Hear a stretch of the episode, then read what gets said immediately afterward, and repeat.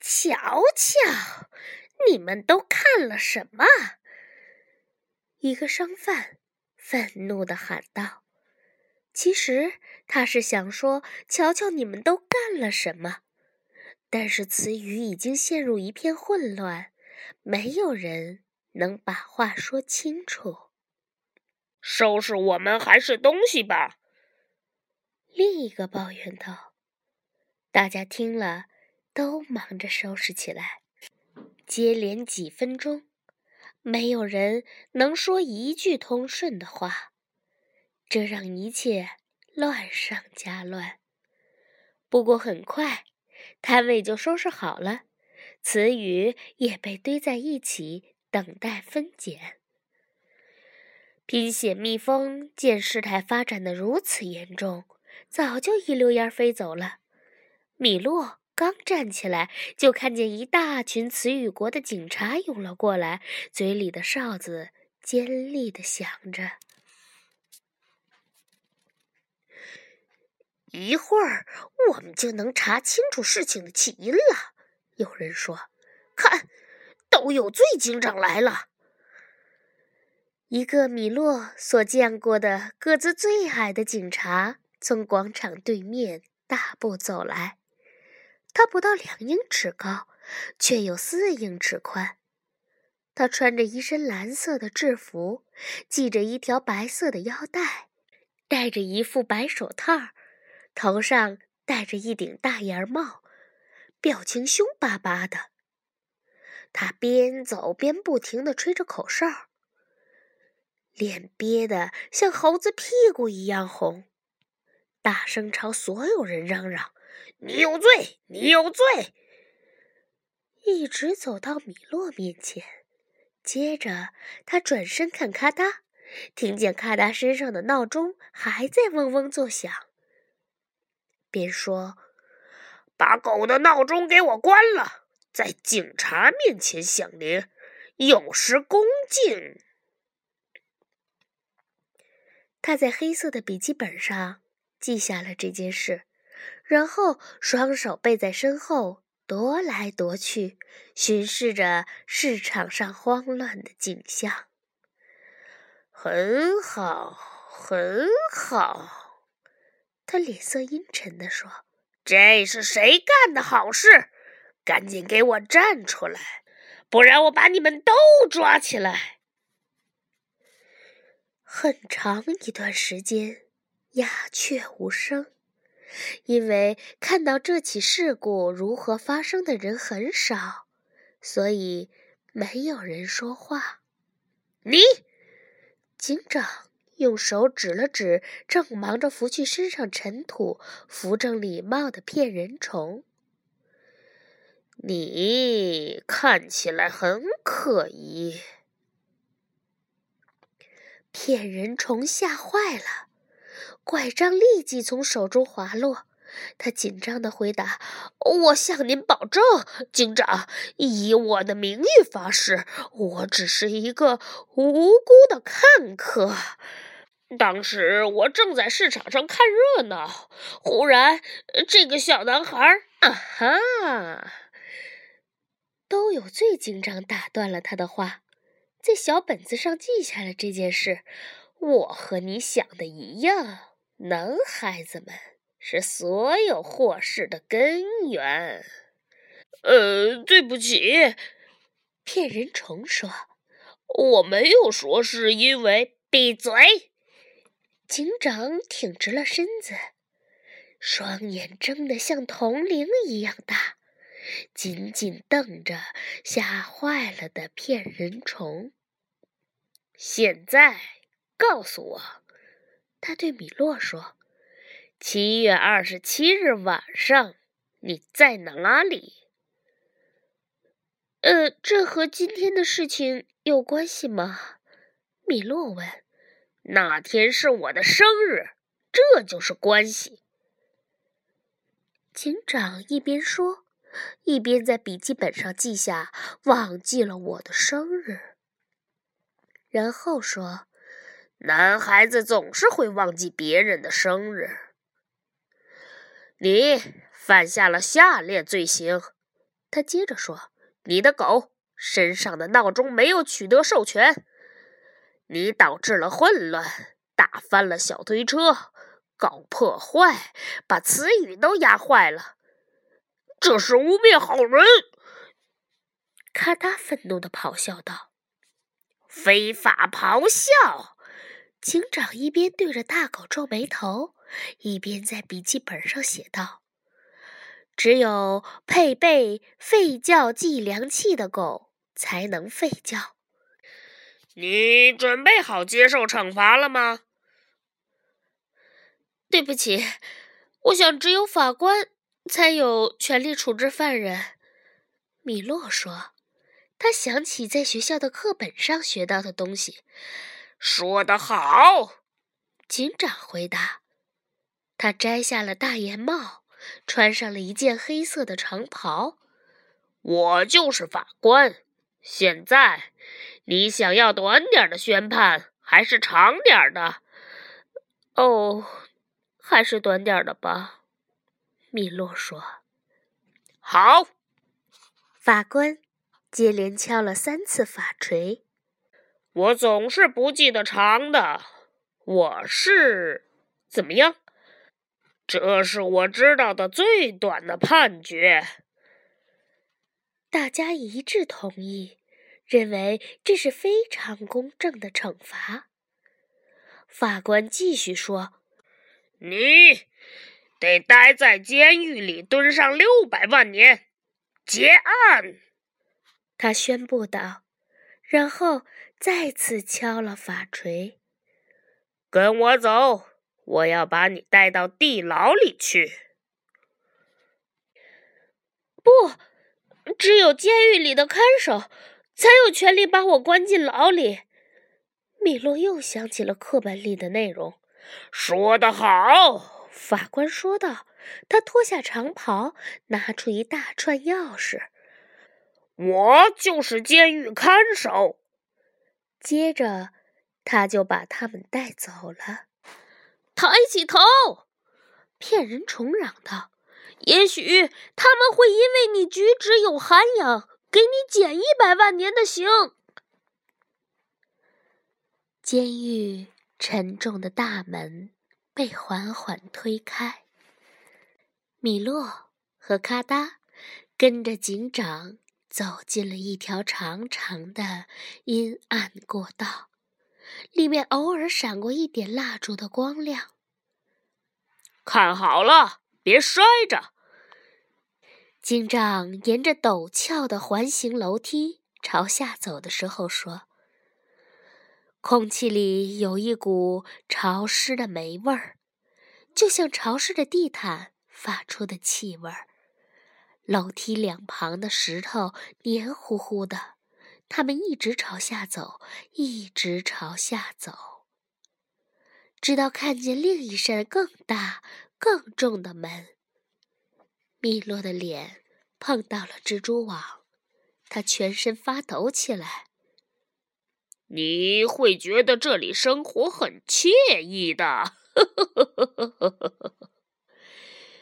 警长咯咯的笑着，他拉开门栓。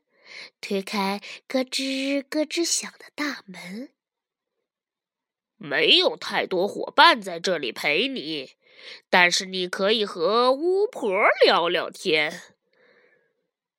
巫婆，米洛的声音在发抖。是的，他已经在这里待了很长时间了。警长一边说，一边朝另一条走廊走去。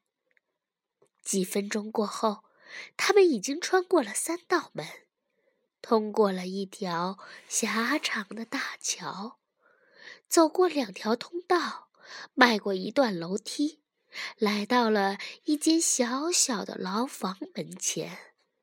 到了，警长说：“这里像家一样，什么都有。”门被打开。然后关上。米洛和咔哒发现他们站在一间有着拱形屋顶的牢房里，墙上有两扇小小的窗户。六百万年之后再见。都有最警长说道。他的脚步声越来越模糊，最后消失了。看起来糟透了，不是吗，卡达？米洛忧伤地说：“的确。”闹钟狗回答，然后四处嗅闻，查看牢房的样子。我不知道接下来要做什么。我们没有国际象棋可以下，也没有彩色笔画画。别担心，卡达低吼道，举起一只爪子。安慰米洛，肯定会有事情干的。你帮我上上弦好吗？我的秒针已经不走了。你知道吗，卡达？米洛一边给狗上弦，一边说：“把词语弄混，或是不知怎么拼写，就会惹来这么多麻烦。要是哪一天我能出去，一定好好学习所有的词。”你这种想法很值得表扬，年轻人。牢房角落里传来一个微弱的声音。米洛抬头看去，惊奇地发现一个面容慈祥的老婆婆正在灰暗的灯光下安静地做着针线活儿。嗯，您好，他说。你好，他回答。您最好小心点儿，米洛善意的提醒道。我听说这里有一个巫婆。我就是那个巫婆。老婆婆不在意地说，拉紧身上的披肩。米洛吃惊的往后一跳，迅速抓住咔嗒，怕他的闹钟失控的响起来。他知道巫婆最讨厌噪音。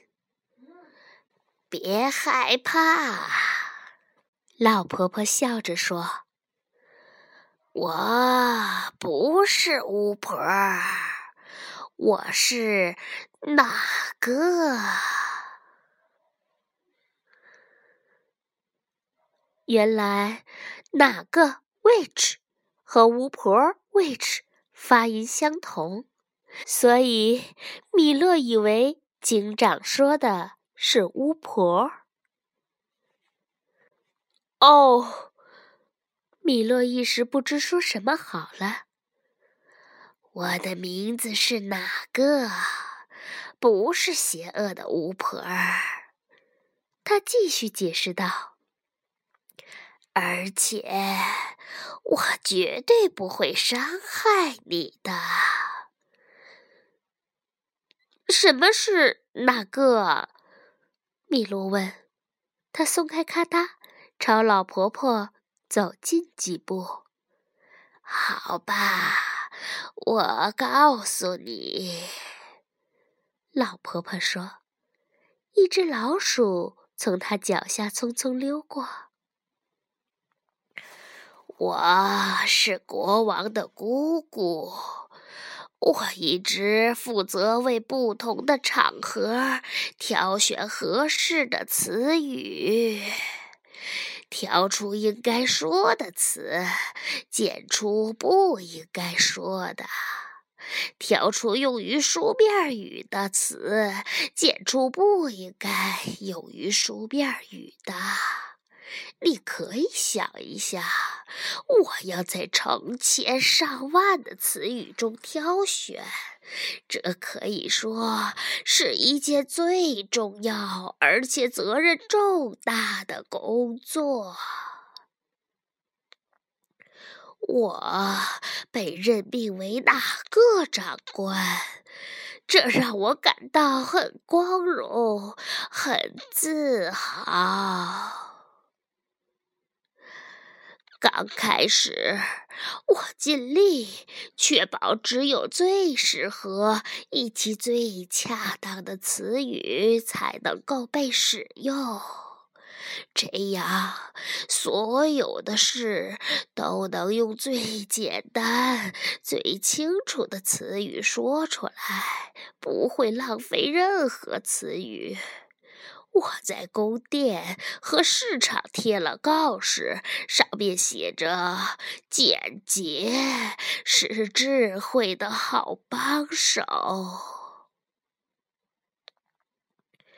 但是，权力会腐蚀一个人的心灵。很快，我就变得越来越小气。挑选出来的词越来越少，而把更多的词留给自己。我贴上了新告示，上面写着：“用词不当是傻瓜才会做的事儿。”很快，市场上的贸易越来越少。人们不再像从前一样热心购买词语，结果，王国的日子越来越艰难，我也变得越来越吝啬。很快，人们就只剩下很少的语言。这些词几乎不能表达任何意义。然后我就竖起了新的告示，上面写着：“傻子说话，智者沉默。”最后，我贴上了另一个更简洁的告示：“沉默是金。”所有的交谈都停止了，一个词语都卖不出去，市场关闭了，人们越来越穷，越来越闷闷不乐。国王知道了，勃然大怒，把我投入了地牢。这就是你们现在看到的我。一个年老却越来越睿智的妇人，这都是好多年前的事儿了。老婆婆继续说：“但是他们没有再任命哪个长官。”这就是为什么今天人们想拥有什么词就能拥有什么词，说的话别人听不懂，还觉得自己很聪明。因此你要记住，说的少不好，说的太多更是个大问题。他一说完，就重重的叹息着，拍了拍米洛的肩膀，开始重新做起活儿来。您从那个时候起就一直被关在地牢吗？米洛同情的问。是的，大多数人已经完全忘记了我。或者认为我是一个巫婆，而不是那个。但是这都不重要了，不重要了，因为这两者都很可怕。我不认为您可怕，米洛说。咔哒。也摇摇尾巴以示赞成。非常感谢你，我的名字叫梅里科帕，你可以叫我梅里婆婆。我已经不中用了。给，这是一个标点符号。他从装满了裹着糖纸的问号、句号、逗号以及叹号的篮子里拿出了一个给米洛。这是我每天吃的东西。我出去后会帮助您的，米洛保证说。你真善良。老婆婆说：“但是，唯一能帮我的，只有韵律和理性的回归。什么的回归？”米洛问。“韵律和理性。”他重复道。“但这是另外一个。”长长的故事了，你肯定不想听。我们都很想听。卡达说道：“我们真的很想听。”米洛也说。于是，那个婆婆身体前后摇晃着，将故事娓娓道来。